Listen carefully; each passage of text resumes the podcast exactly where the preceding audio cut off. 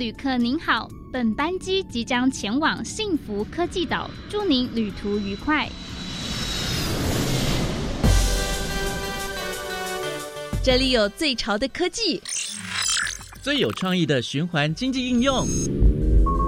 最先进的再生能源技术。欢迎收听由南英、利明所主持的《幸福科技岛》。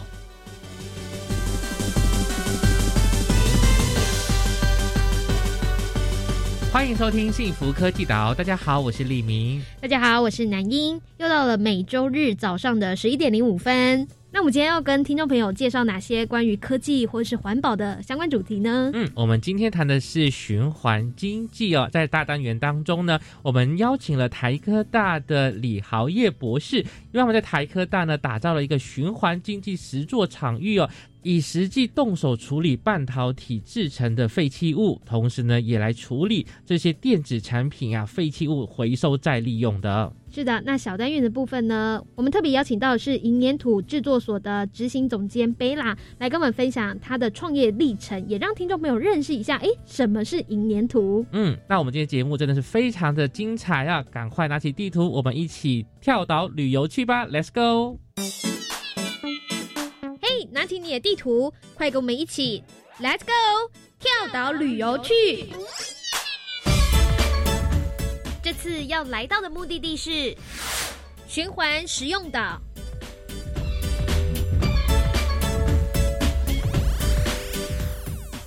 们今天幸福科技岛的节目当中，来跳到的第一个岛呢，是叫做循环使用岛哦。特别邀请到来宾是国立台湾科技大学化学工程系的教授李豪业教授。教授您好。呃，主持人好，各位听众大家好。那教授，我们知道说台科大呢，为了要打造这个循环经济的实作场域哦，那透过这个课程的学习，那同时呢也强调这个动手做，所以呢，在这个场域里面呢，就是会做这个半导体制成废弃物的这个循环再利用，还有这个电子产品的这些电子废弃物再利用哦。那我想请问教授啊，就是这个半导体制成废弃物的种类有包含哪一些呢？呃，一般来说，半导体的制成废弃物呢，大概包含是五类。我们一般把它说成是 A、B、C、D、E。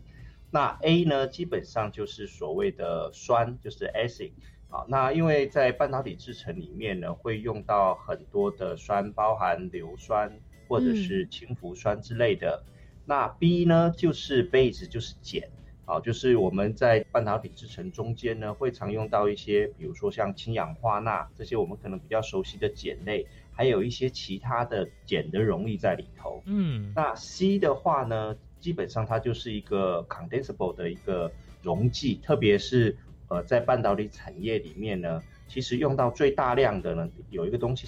叫做异丙醇。嗯，啊，那异丙醇基本上是在晶圆的清洗当中呢，用到最多的东西。还有一些呢是光阻剂，啊，这些可能都是我们在半导体制成里面会用到的这些溶剂。那这些溶剂清洗完以后，它就会变成是半导体制成的这个废弃物。那第一呢，第一通常就是我们的掺杂剂，好，就是我们在半导体制成中间呢，它需要掺杂某一些东西，才能让晶圆呢或者是晶片呢产生出半导体的这个功能跟特性。这些东西用完了以后呢，也会产生出所谓的这个半导体制成的废弃物。嗯，那最后一个当然就是还有一些其他在制成里面相关的这些废弃物。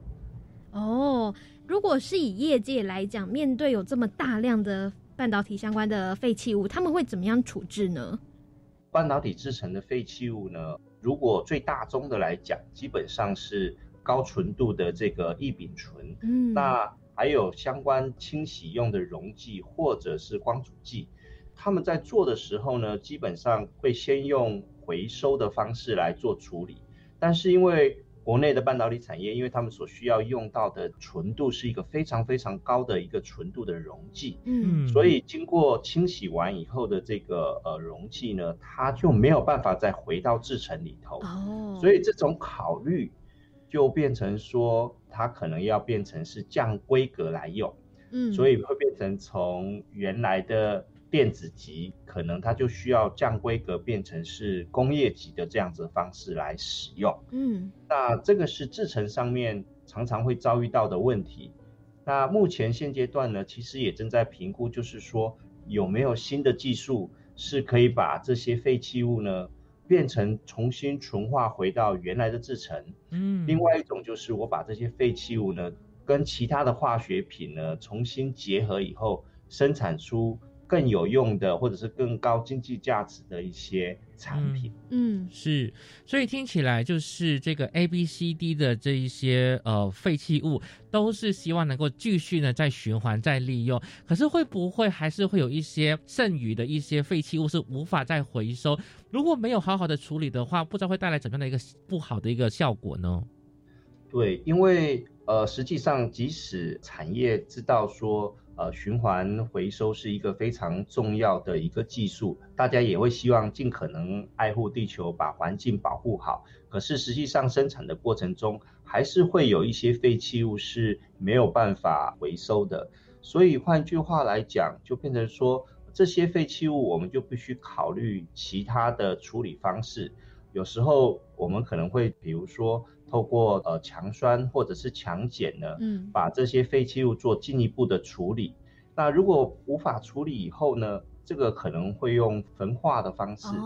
哦来做回收。只是说用焚化的方式来做处理的话，当然它就会可能比较不那么环保，也可能会产生比较大的二氧化碳，甚至可能如果处理的不是很妥适，可能就会变成说附近的环境可能都会有一些污染。所以老师，呃，在这个你们的这课程里面呢，除了谈到半导体制成废弃物以外，你们也会谈这个电子废弃物，可以跟我们说明一下这两者之间的差别是什么吗？应该这么说，我们提到半导体制成呢，是指说正在工厂里面生产这些半导体或者是这些电子产品的这个。呃，一个过程，嗯，那电子废弃物呢，是指说我们在使用完电子的这些产品呢，它可能因为过时或者是损坏以后呢，嗯，产生出来的这个废弃物。那这个电子废弃物基本上，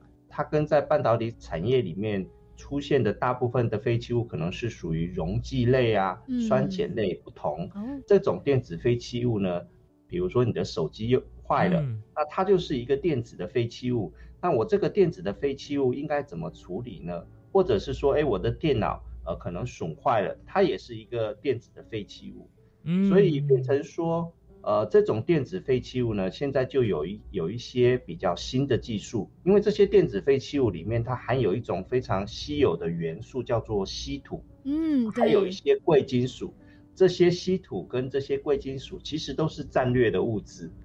那这些，嗯，对，战略的物资，全球都在抢这些呃稀有的这些稀土跟贵金属。那如果我们能够把它回收，就变成是一件非常重要的事情。哎，那所以现在技术不晓得有没有已经可以做到，像是这个电子废弃物当中的这些比较贵金属或是稀土的元素，可以拿来做回收呢？有，呃，比如说有一些电路板里头含有的这些。贵金属，比如说是金，或者是银，或者是铜。最有名的例子就是东京奥运的它的金银铜牌。对它的这些奖牌呢，其实都是透过电子废弃物的回收技术来做的。嗯，而且其实是国内的某一家厂商，它拥有这样的技术。对哦，所以奖牌是 Made in Taiwan 就是。对，其实是。东京奥运的这个主办方呢，其实有特别跟台湾的这家厂商有联系，所以呃拿到这样的一个技术，所以其实呃我们在这个所谓的电子废弃物的这一块里面呢，其实是有蛮高的技术含量。哦，原来如此，所以台湾的这个在科技发展的实力真的是实力是不容小觑的。嗯，对，没错。那像这个电子废弃物，呃，我们谈到是比较是以贵金属或是稀土这些比较稀有的元素可以来做回收之外，那其他的部分呢，也是跟半导体制成的废弃物一样，吼，就是真的没有办法回收的话，就是以焚烧哦，或是就是丢进垃圾场这样的处理方式吗？对，基本上有一些因为处理完以后的呃塑胶类的这些产品呢，基本上它会有一个比较大的困难，意思就是说，因为它这些塑胶的产品呢，它不是热溶性的，有一些热溶性的塑胶类呢，它可以再次使用。可是有一些是属于热固型的塑胶，意思就是指说我做完一次以后，加热以后它不会融化，它就会变成是焦炭类的。那这些东西就只好送到焚化炉里头，经过再次的处理呢，那它可以得到，比如说变成是能量，啊，只是说它的这个能量的能源呢，可能就是稍微品质没有那么好，嗯，而且而且会可能会产生比较大量的。废气，那处理不好还可能会有带奥辛的出现，所以这也是大家都是非常担心的事情。没错。其实电子产品呢，就是离我们生活很近了，因为我们平时都会用手机啦、用笔电啦、用平板电脑哦，所以这些废弃物呢，其实要好好的去循环再利用呢，才会对我们的这个大地呢有很好的保护。那很感谢呢，我们教授呢跟我们介绍了半导体的制成废弃物以及电子废弃物。那接下来呢，在下一个单元呢，我们就请教授呢再来分享他们这个循环经济实作产域的课程了。我们先休息一下。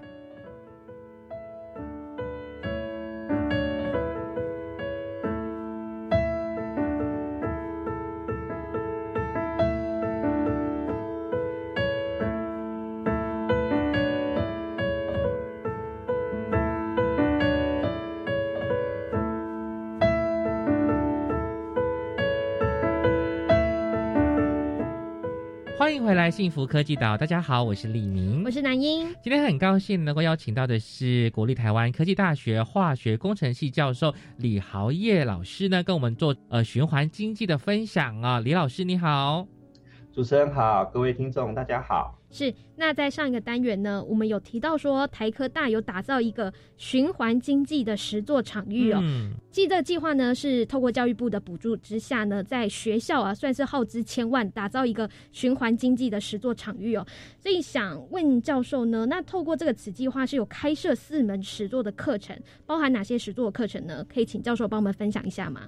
？OK，呃，首先其实台科大要非常谢谢教育部。支持我们这样的一个实作计划。那这个实作计划的名称呢，其实是一个叫做高附加价值关键资源智慧循环经济制成的实作计划。那这个计划的一个规划的重点呢，就是希望说，同时可以搭配产业的需求，我们把比较关键的这些废弃物，特别是半导体产业中间。所得到的这些废弃物呢，做高值化跟资源化的这样的一个循环化工制成的一个课程。嗯，那主要的目的就是说，希望透过这样的一个关键资源的这样的循环经济的课程呢，可以帮助国内在经济制成技术开发上面，还有人才培育上面呢，会有一个不错的一个方向。那么在这个课程里面呢，基本上我们把它分成呃四大项。呃的主要课程，包含第一个呢是贵金属绿色回收的程序实作，嗯，那第二个呢就是有关反应性蒸馏跟渗透蒸发的实作，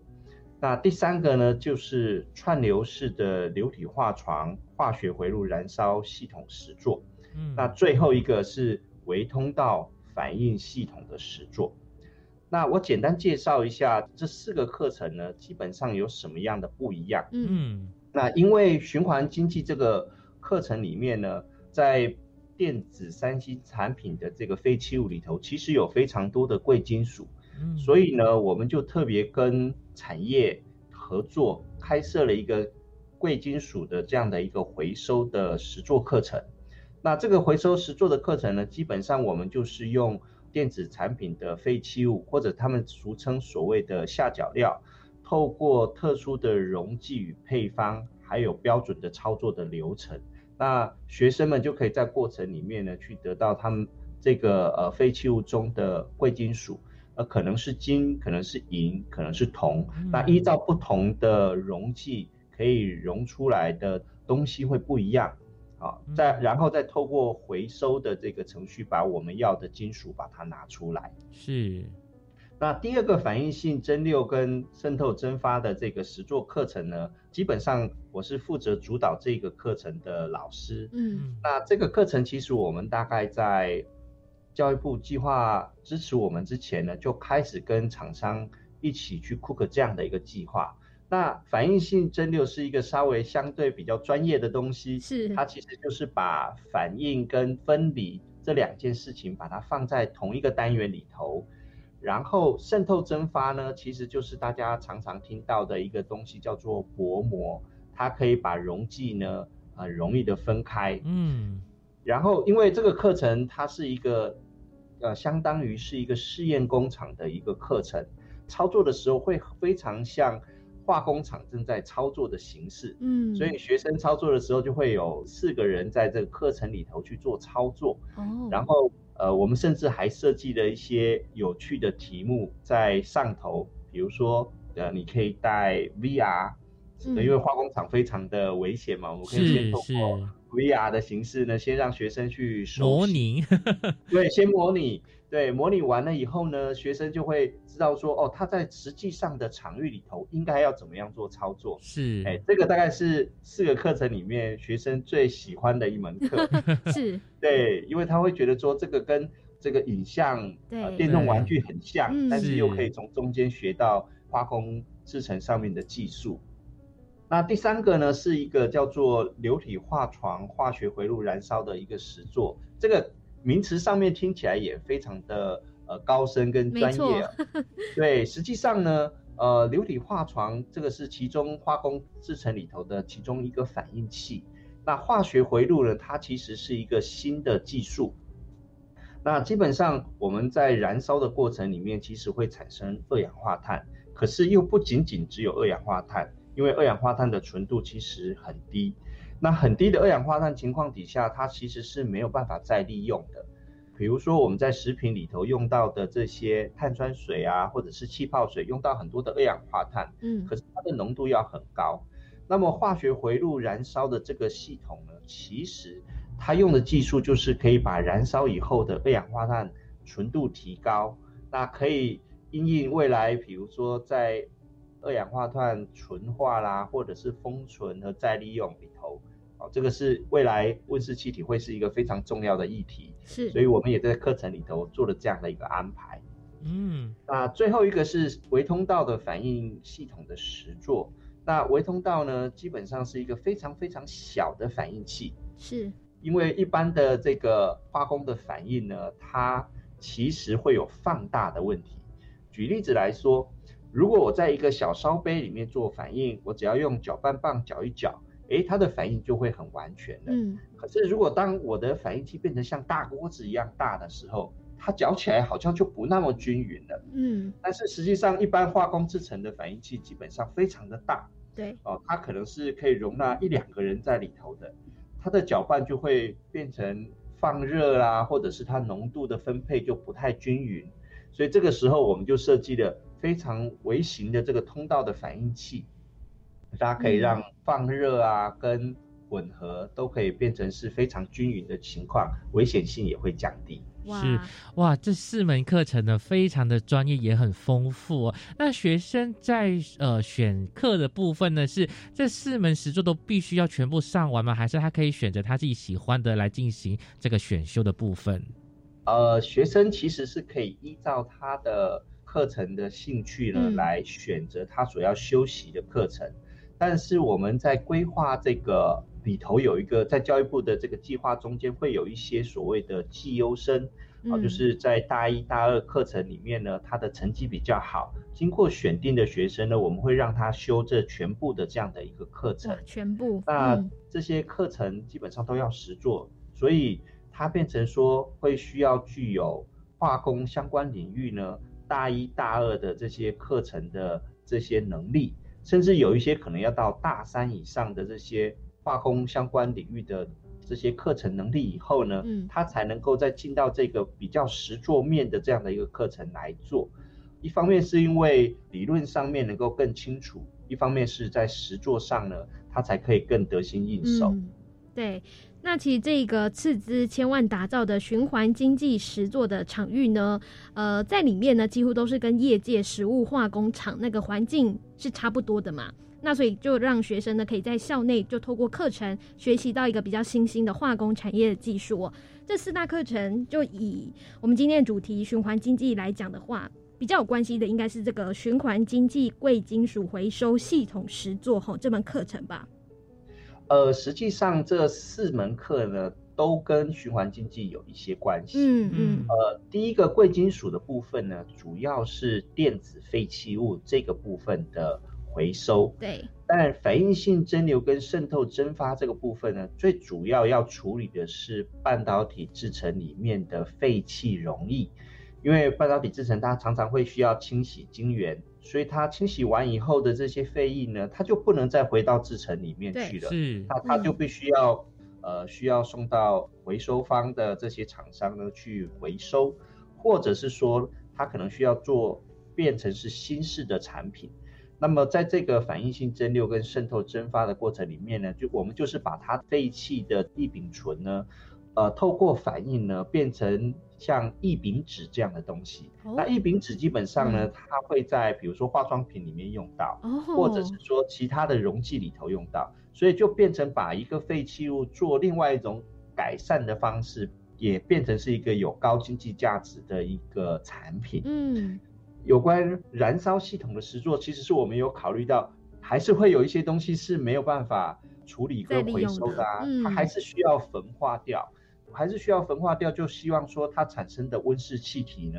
二氧化碳，它是可以呃可以浓缩哦，可以再利用，或者是可以封存的这样的一个情况，所以我们才考虑到说，哦，这个时候我们其实还是需要有一个东西处理后端的这些相关的系统。嗯，对，所以透过这几个课程的这种形式呢，我们其实就是分别考虑在不同的环节上头。呃，在循环经济制作上面看要怎么样来应用？对，感觉蛮一条龙式的，学生可以学习从前端，然后到后端的回收，呃，或是这个燃烧之后再处理。的话，后这相关技术都可以学习到。对，嗯，对，是的，嗯。可是我比较好奇的是学生在上课的一些回馈，因为也许对化学工程系的学生来说，哎，我比较希望能够是在前端做研发，然后能够有很好的收入。可是，在后端做这个循环经济，他们会不会觉得说，哎，好像公司会觉得是烧钱，然后也不会有带来怎么样的一个呃利润？不知道老师、学生在参与这个课程的想，他们的想法又？是什么呢？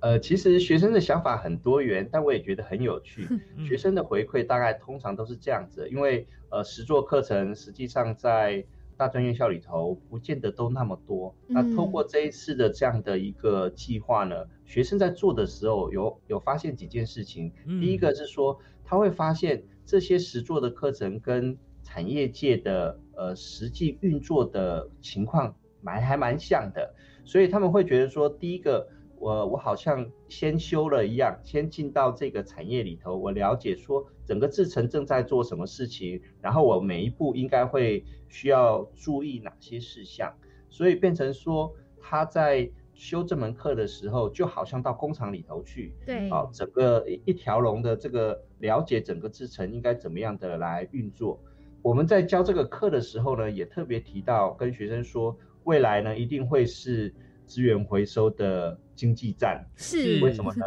因为比如说我刚刚提到稀土或贵金属，它是一个非常重要的战略物资。对，是因为呃，它在天然的环境里头已经不太容易再拿得到了。嗯，对，所以就变成说大家都要来去抢这些电子的废弃物。所以有些时候我们又说这个叫做。城市挖矿，以前我们都是在山区啊，或者是在沙漠的地方啦，后做寻找资源。对 对，那现在反而我们到城市中间，把这些废弃物收集起来，然后如果我们有技术，就是像在城市里头挖矿一样，把这些东西都回收回来，变成是自己用的。其实学生蛮有成就感的，对，也觉得做这些蛮有趣的。嗯，这感觉是另外一项商机啦。好，那关于在课程当中还可以怎么样持续来带入循环经济的概念呢？更多相关精彩内容，我们先休息一下，待会再请国立台湾科技大学化学工程系的李豪业博士呢，跟我们继续来做分享。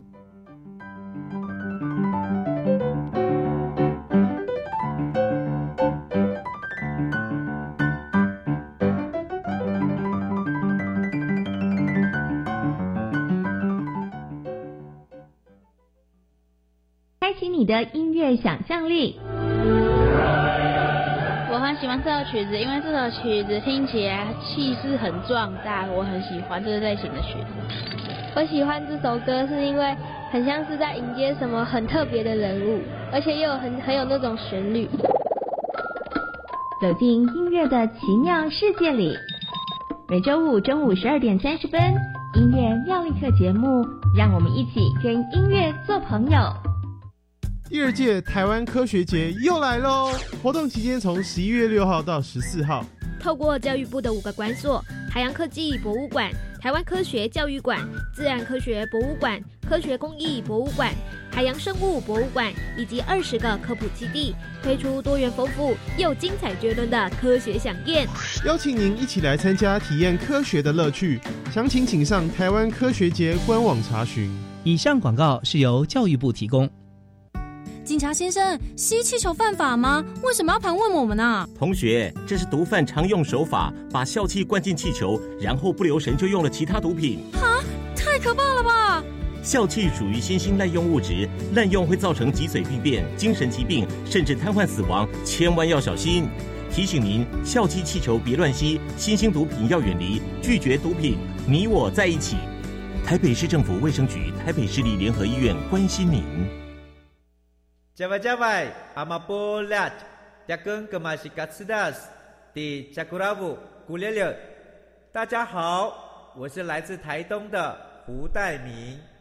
这里是教育电台。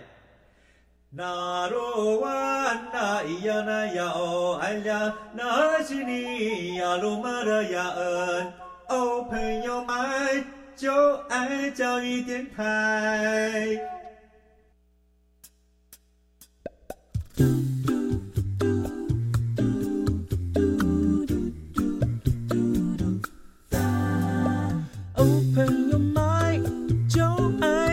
电台。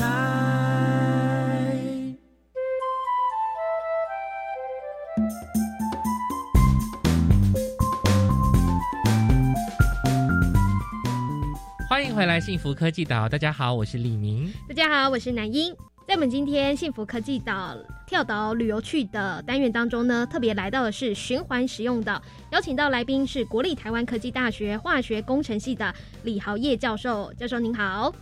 主持人好，还有各位听众大家好，教授好。那我们很感谢哦，在上两个单元呢，跟我们介绍了。半导体制成以及电子产品废弃物哦，就是怎么样去做一个回收，同时呢，也让我们知道说，哇，台科大呢真的是很用心哦，就是有一个呃循环经济的实作场域。那接下来呢，我们也很想要询问呢，请教授分享说这个。呃，废弃物啊，就是半导体的制成跟电子产品的废弃物，其实对环境影响是很大的。有没有一些国内外这些实际的案例，在回收方面是做的很不错，可以跟我们分享的吗？好，其实呃，半导体产业呃制成呢，跟电子废弃物，因为它对环境影响很大。早期呢，呃，大家都只是把大项的分类把它分出来，就是说，呃，这个是属于。电子产品三 C 类的，它就把它合在一起。但是呢，目前呃，因为因应城市采矿的需求，嗯，所以其实呢，像国外就大概开始在设计这些手机跟三 C 产品的时候呢，它其实就先做几件事情。第一个就是呢，它在设想未来要怎么样回收跟拆这些不同的电子废弃物。嗯，第二个呢，就是。呃，比如说像 Apple 啦，或者是 HP，基本上他们在设计手手机啦，或者是三 G 产品的时候，其实就有预想这样的一个功能。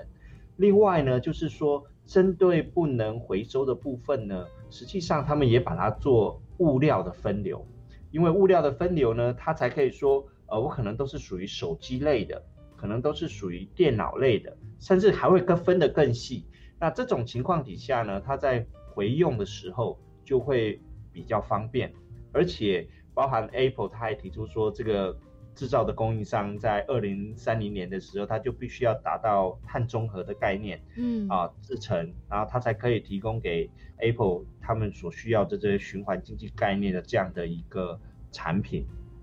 目前当然都还是听起来是以这些电子产品的大厂为主，他们发起去做的。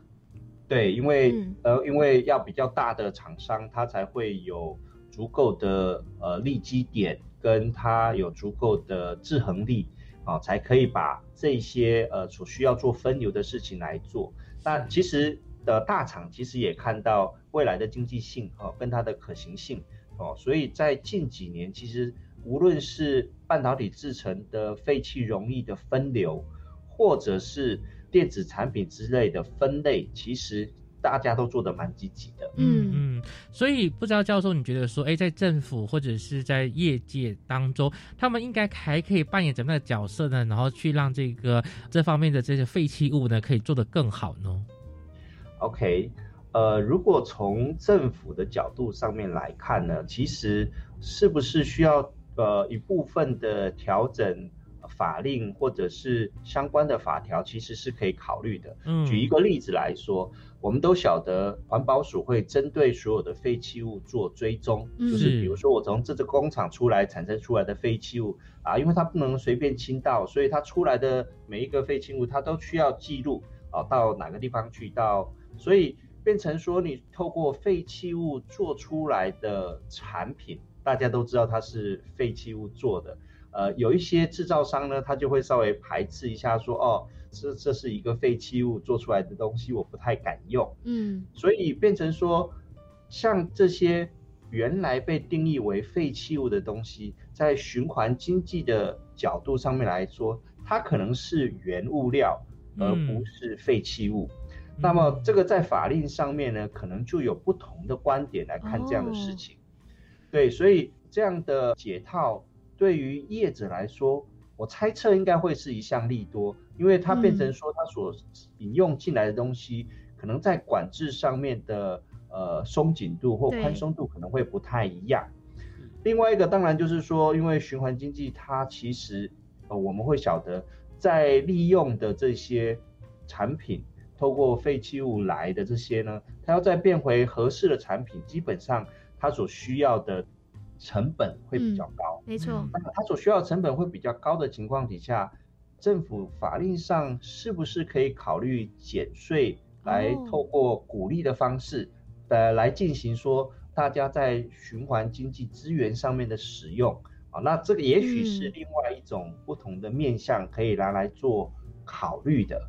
那至于企业的部分呢，当然就是可以呃，透过比如说发展这些。呃，循环经济使用循环经济产生出来的这些产品呢，啊，来降低废弃物的使用成本，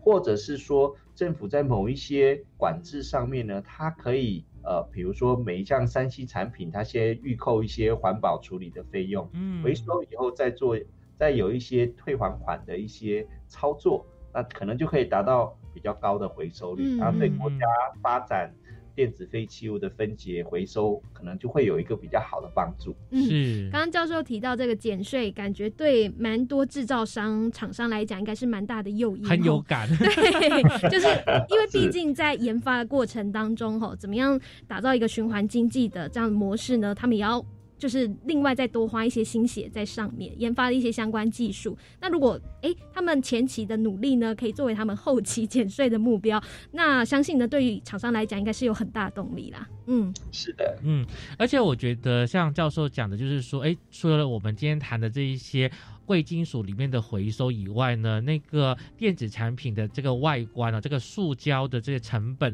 这些材料呢，也是我们觉得是可以再去研究如何让它可以做成一个更好，然后可以回收的部分呢。那想问教授啊，如果像我们身为民众啊，就一般民众，你觉得我们可以怎么做？比如说这个电子产品要怎么去回收，才能够达到这个爱护环境的这个效果呢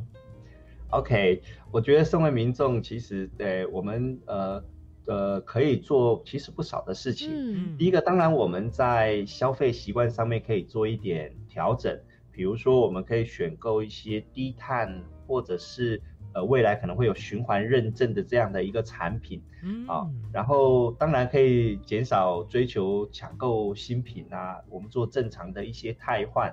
啊。然后对于电子产品回收的部分，因为环保署其实会有发布一些回收的资讯，啊，比如说部分的电信啊，或者是品牌的业者呢，他会做旧机的回收，嗯，或者是这个呃折抵新机的一些服务啊，我们都可以透过类似的方式呢，把这些电子的产品呢做回收和推动。然后这种方式其实最重要的就是政府在法规上面呢做一点点的推动，然后政策上面大力的规划跟奖励，慢慢的大多数的这些消费者呢，他的回收习惯呢，可能就慢慢会调整，啊，慢慢我们就可以得到循环再利用的效果。是，好，所以呢，建议我们民众当然就是回收要做好。如果呢家里有一些已经不用的电子废弃物产品呢，好，就可以拿到一些合作的有在回收的一些通路呢，好去进行回收。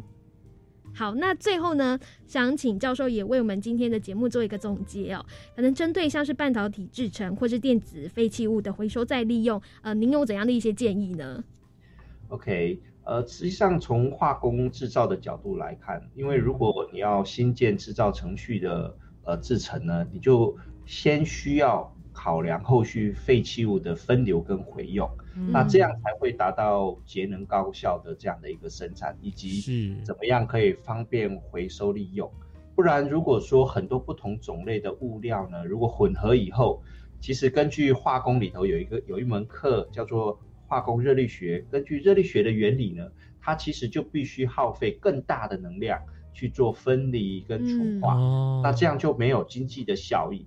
啊，此外，而且制造的程序呢，尽可能是采用绿色的有机溶剂来取代传统的溶剂啊，因为有些呃传统的溶剂可能毒性比较高，是啊，或者它比较不容易处理。那如果我们可以透过跟呃这种所谓的绿色的有机溶剂呢，它可能是对环境友善的，然后这些都会有助于环保跟循环的利用。那当然还会有一些新的制成的引入。比如说，呃，我们在这个实验场域里头用到的，就是呃反应性的这些蒸馏啦，还有微型通道的这样的反应呢，基本上都是属于节能高效的制成。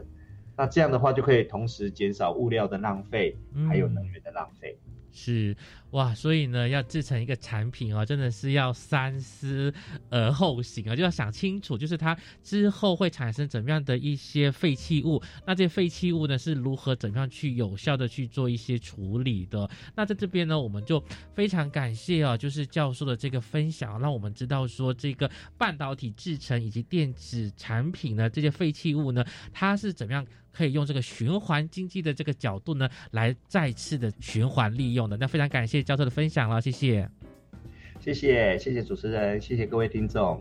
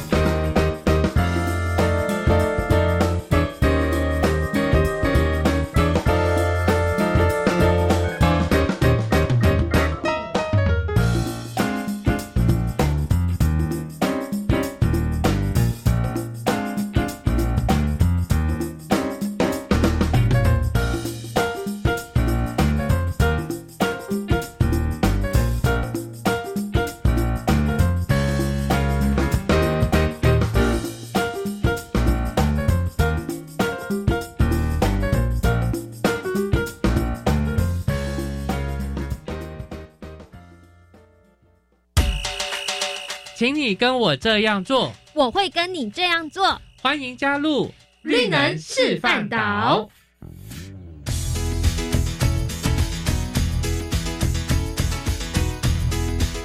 欢迎再回到幸福科技岛，大家好，我是李明，我是南英。好，在我们这个小单元当中呢，又跳到了另外一个岛。我们现在来到的是再生示范岛，特别邀请到的来宾呢，好，就是要来跟我们讲讲他的这个创业的内容哦。特别邀请到来宾是银粘土制作所 Clayway 执行总监王艺如贝拉，贝拉你好，Hello，主持人好，各位听众大家好。贝拉，我觉得很有趣诶，就是什么是叫做银粘土呢？呃，银粘土它其实是一个你可以在家里面做饰品，然后或是你可以把这块新的精工材料拿来创业的一个新的材料，银饰的材料。哦，所以这个粘土是银色的意思吗？嗯，它是银粉，然后再添加食品级的胶合剂跟水，然后去混合而成的。哦，哎，它就摸起来软软的，像粘土一样，可以捏塑。嗯，那它像粘土一样的这个触感，大概多久之后就会定型？其实要看你的空间呢。假设你的空间是，比如说电风扇在吹，然后冷气也在吹，你的空间是属于比较干燥的，那你拿出来操作的时候，它就会比较快干掉。然后加上手的温度，也会让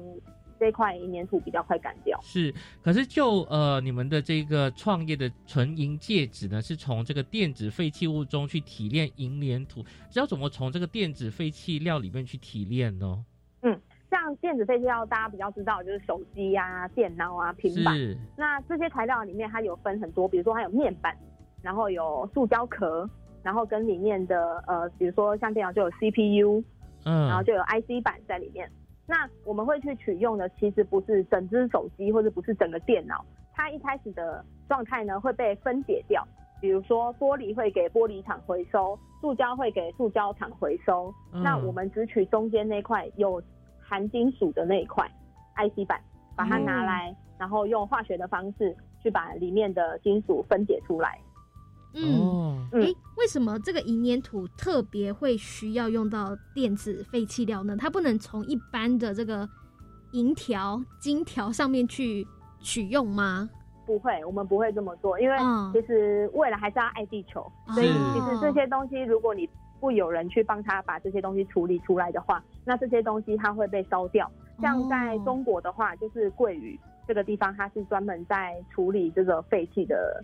电子废弃料，但他们用的方式就比较朴素一点，方式就是用烧的。哇！但大家都知道烧塑胶很可怕嘛，是烧烧金属也更可怕。没错。对整个大环境来说，对于人体，对他们正在操作的操作员这些来说的话，这是一个非常非常恐怖的事情。对，所以变成对我们一般人来说，我们是没办法说直接就是从自己的这个电器产品里面去提炼成这个银粘土，因为它是必须有一些技术的一些功夫在里面的。对，它的开发的成本蛮高的，嗯，因为你除了要第一个是安全嘛，然后再来就是你处理完的废水，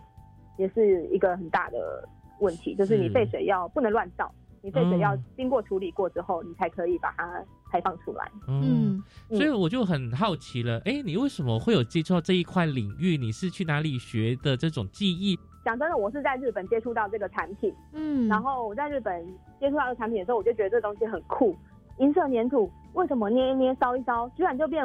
一只戒指或是一个项链？然后我就觉得很神奇，然后就在那边找老师上课。那所以你在那里学了多久时间呢？紧密的上课大概一个月，嗯，还蛮短的。我还以为说需要半年或一年。对，因为但是因为我在日本停留的时间比较短，所以我把那个课程排的很紧。对，一天上午也在上，下午也在上，上午也在上，下午也在上这样子。是。那像贝拉，你自己觉得说银粘土这个材料，它可能比起传统我们都知道这个精工的。呃，这个技术嘛，吼，敲敲打打的，它会有怎样的不同？那它会有怎样的优点吗？嗯，呃，我觉得这个产品它跟传统精工的银板银线去制造出来的银饰，它其实没有到太大的差别，差别在于它的过程。嗯嗯，比如说银板银线，你要去制作一个戒指好了，你会使用到的东西可能是比较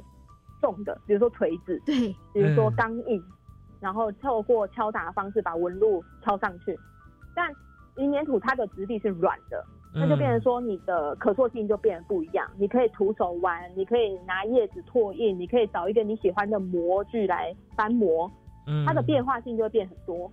然后加上呢，这个产品是你今天要使用多少，你就拿多少，你不会有浪费的问题。但如果是一块银板，然后你需要做一个圆形，你拿一个正方形的圆板，你要一个圆形，那你去锯下来之后，你会有边角料。这些边角料你就必须要收集到一个程度之后，你再把它烧融，再变成一块银块，然后再去碾，就会变成说它的工序会很多，跟银粘土会比较不一样的地方。是，所以大概比如说我们做一个纯银的戒指的话，大概要回收多少的这个电子的废弃料呢？呃，电子废弃料，我用手机来举例好了，大概三四千只的手机啊，它可以提炼出一公斤的白银。那所以一只戒指以女生的尺寸来说的话，你会用到银粘土的克数大概是六七克左右，换算下来就是大概二十只到二十五只的手机。哦，哎，现在目前台湾这个电子废弃物，如果以手机来讲，可以多久时间收集到那么多啊？你们在前期取得这个银粘土的材料，会不会相对会比较困难？会会吼，因为嗯台湾基本上还是少人比较少，所以大家使用的呃手机的频率还是不会到那么常更换。然后加上现在手机像以前的，比如说 Nokia 三三一零啊，哎，这样讲就暴露出我的年纪了，可以用很久，对不对？对，也是我的年代啦，哇，那时候超好用的。对，像以前的那种手机不是智慧型的手机啊，那它里面的呃。以前开发手机的技术就没有那么好嘛，所以它里面使用到含金属的成分就会比较多。是，那跟现在科技越来越发达了，现在都是智慧型手机，那其实里面使用的金属却没有以前那么多，就可以达到更好的效果。没错，对，哇，这要收集那么多的这些电子废弃料也不简单哦。那我也更好奇了，如果你们取出这些银粘土之后，这些除料就是剩下的，你们又怎么处理呢？呃，我们会从这个电子废弃料去提炼出我们需要的银粉。对，然后再把这样银粉再制造成银粘土，但这些电子废弃料到我们工厂要来制造的时候，它并不是整只手机完好的给我们，它应该是它会先去做拆解的分类，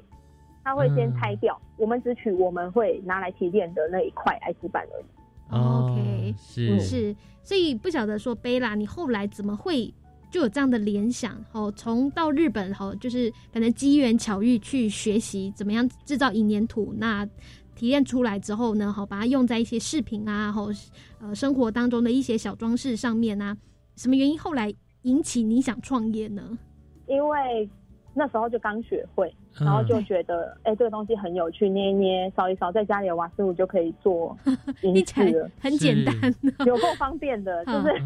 要制作的成本也很低，比如说准备的工具也非常的少。然后我就觉得说，哎，这个东西其实对于一般社会大众或是学生来讲的话，就会很划算的材料。因为我那时候有在大学任职，在教书，在教传统精工，所以我就觉得，哎，这样的材料其实对于学生来讲负担比较低，你不需要一开始前期就准备那么多工具，你才可以完成一个东西。所以可以透过这样子的材料，可以让他们学习更多在学校里学不到的东西，比如说为了未来就业上。呃，你会学到的东西，你要怎么样去估算你这个终端销售的价格？那你要怎么回推你的成本？那你的成本呢？里面要算什么东西进去？比如说人工也要算啊，时间也要算啊，你的材料耗材也要算啊，损耗也要算，就可以再把这些东西加进去交给他们。哇，就是一个小小的纯银戒指，里面有涵盖多非常多的这个学问哦，所以这也是让 Bella 就想要去做这个推广，所以也开了一些课程。嗯。我们就在台湾开了，目前开三间店，然后我们也是透过呃教育我们的员工，让我们员工可以把爱护地球这个资讯告诉大家，然后再顺便让大家说，哎，其实你来我们家制作你喜欢的饰品，那你其实你就在默默的帮助地球，因为我们用的材料是回收回来的。对，所以在课堂当中啊，也会去推广这个电子废弃物循环再利用这些理念吗？嗯，会。呃，在介绍的时候，不是在课程，就是一般顾客在我们的店里面看到这样的产品的时候，我们其实就会告诉他说，哎，这个材料是怎么来的。甚至我们的呃店里面都会有相关的海报啊、资讯啊，我们还会印制一些 D N 给他带回去。是会不会有一些客人或者是学生会对这个安全会有一些疑虑呢？毕竟这些戒指是戴在身上会接触到皮肤，然后又听到说哇，这个银粘土是从这个电子废弃料所提炼出来的，会不会多多少就会担心说会会不会有辐射啊，或者是对身体健康造成一些危害这样子呢？其实真的不会，因为古代来讲的话，白银它是一个可以试毒的呃工具嘛。对对，但是因为古代的毒比较简单，可能就砒霜一种，所以它它是它才试得出来。比如说它插下去啊，银针插下去，银针会黑掉。但如果你要现在拿银针来试，现在的毒可能你怎么试都发现那个银都没有 任何反黑的效果。但是因为银粘土它是从电子废弃料去回收回来的，那它会经过非常非常非常多段的工序，然后去提炼到那个银是它的纯度可以高达到四个 N，就是九九九九九点九这样，会很高浓度，所以不需要去担心说，哎，这样子的材料放在身上，你会有什么顾虑疑虑？你反而使用一些铜饰，比如说铜的饰品戴在身上，人体比较容易过敏的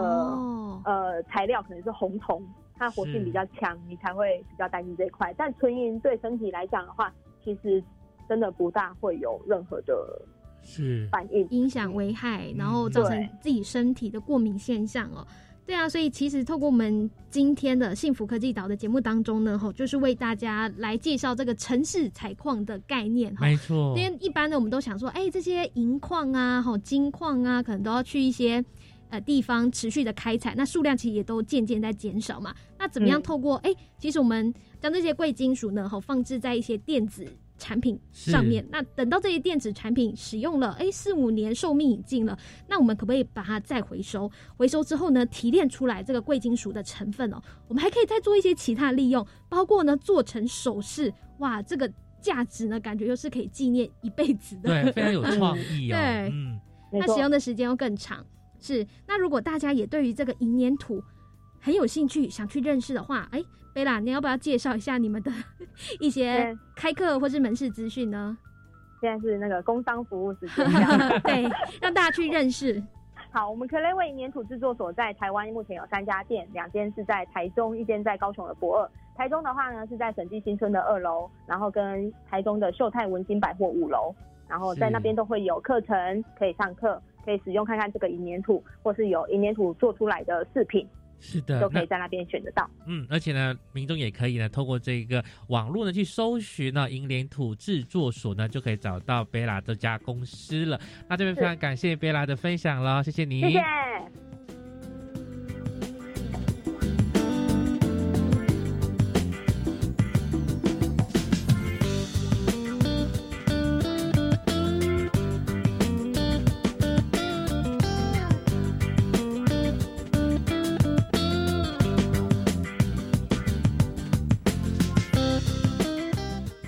们生活中离不开电子产品啊，就好像笔电啦、手机啦、平板啦。如果说坏掉了或需要淘汰，直接拿去丢弃，我觉得太可惜了。其实里面呢是有很多的一些金属是可以再循环利用的。嗯，没错。那如果大家。又到了换手机的时刻，有哪个新机又上市？你不想用你手上现在那只手机的话呢？也许我们就可以做一个妥善回收动作，也是为这个地球的环保尽一份心力哦。那其实南英看到一则新闻，是有关于三星，呃，韩国的这个电子大厂嘛。三星他们有公布哦，行动通讯事业部呢永续发展的一个愿景，就是目标呢会在二零二五年时，所有全新发表的行动装置呢都会使用回收的材料制造哦。哇哦，嗯，所以相信呢这个循环经济就是。